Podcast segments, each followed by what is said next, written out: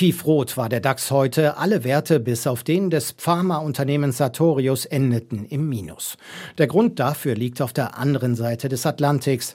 Die Nummer 16 der US-Banken, was Größe angeht, die Silicon Valley Bank, war am Freitag wegen finanzieller Probleme vorübergehend stillgelegt und unter staatliche Kontrolle gestellt worden. Die Schockwellen durch die plötzliche Insolvenz führten zu Panikreaktionen an der Wall Street. Im Handumdrehen lösten sich 52 Milliarden US-Dollar an Börsenwerten bei Banken in Luft auf. Schon war die Rede von einer ausgewachsenen Bankenkrise, die die US-Wirtschaft in Schieflage bringen könnte. Wie ernst die Lage war, zeigte auch der Auftritt des US-Präsidenten am heutigen frühen Morgen in Washington. An der Wall Street sorgte der Auftritt tatsächlich zunächst für Beruhigung, auf dem Frankfurter Parkett dagegen weniger.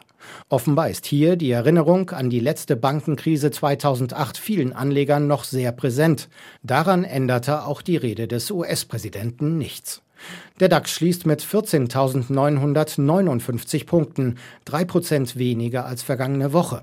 Vor allem Bankenwerte gerieten unter die Räder. Commerzbankpapiere büßten fast 13 Prozent ein, aus Angst vor einer Bankenkrise.